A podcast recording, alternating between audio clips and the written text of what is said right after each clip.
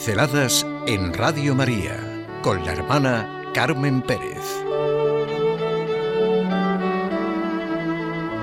Todo está lleno de respuestas desde la fe. El problema de nuestra vida es que no hay respuestas para preguntas que no nos planteamos de manera seria y responsable, consecuente. En estos momentos de tanto ataque a todo lo cristiano, de tanta persecución, tendríamos vitalmente que sentir y ver que todo está lleno de respuestas desde la fe en Jesucristo, de donde deriva todo. ¿No creen que ese es el problema de nuestra vida?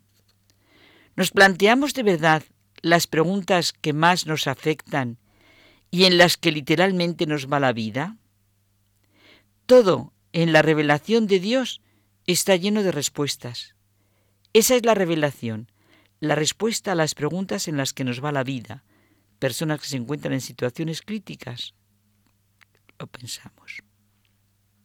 Pero no las vemos porque creemos que ya no sabemos lo que nos importa. Sí, todo está lleno de respuestas, pero previamente hemos tenido que sentir, formular las preguntas de las que en el fondo estamos llenos. Es necesario sentir la verdadera inquietud de lo que es nuestra vida. No hay respuestas para preguntas que no se plantean. Y una respuesta a una pregunta que no se plantea no es una respuesta, no sirve absolutamente para nada. Eso es lo que pasa corrientemente en las clases, que estamos dando respuestas a preguntas que nos hacen los alumnos. Por eso no entendemos cantidad de cosas. Por eso no vivimos muchas veces lo que tenemos que vivir. Lo que creemos que no nos afecta, lo que nos parece que no va con nosotros, no entra en nuestro camino.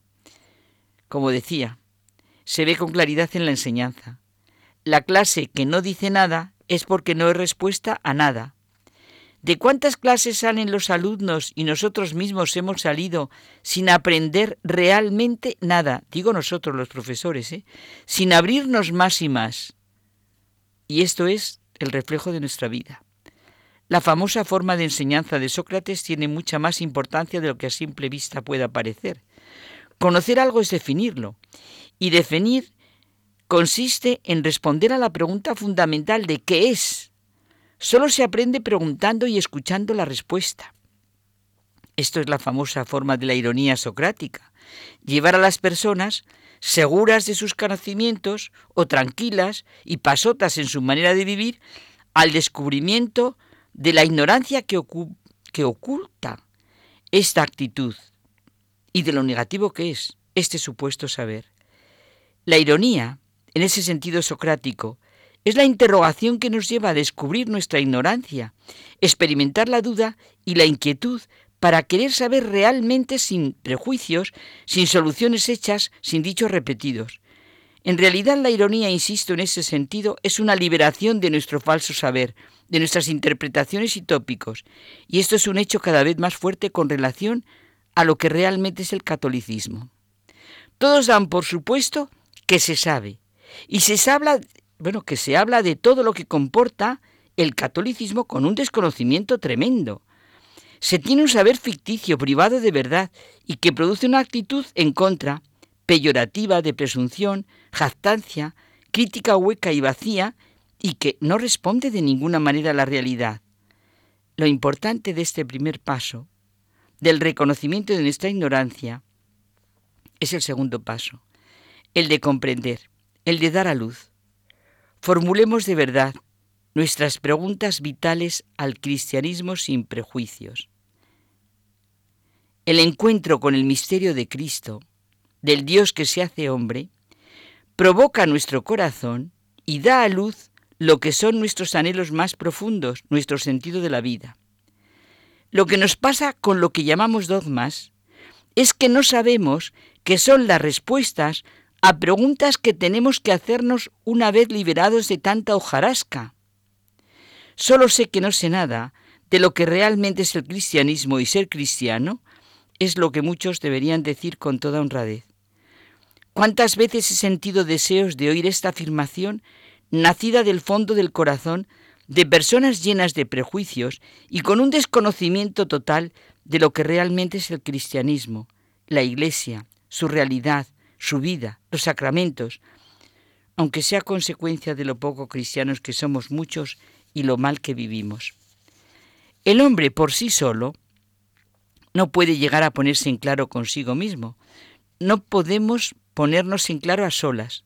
Nada puede empezar y acabar en el recinto de nuestra individualidad. Tiene que ser fruto de un diálogo continuo.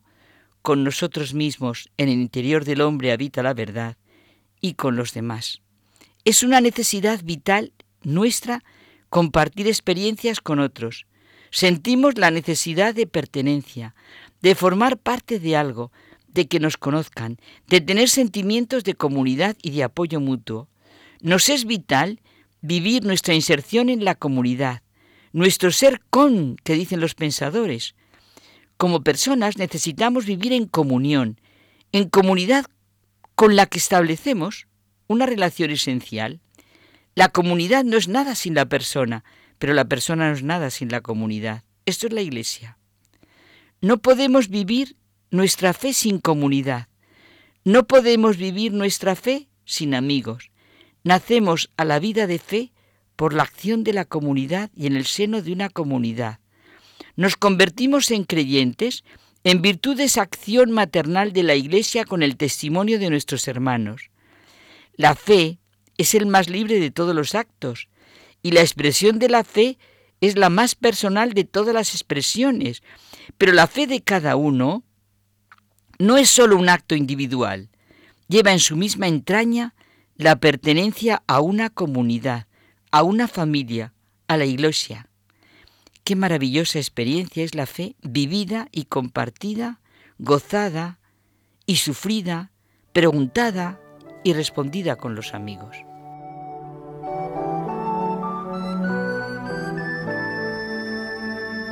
Pinceladas en Radio María con la hermana Carmen Pérez.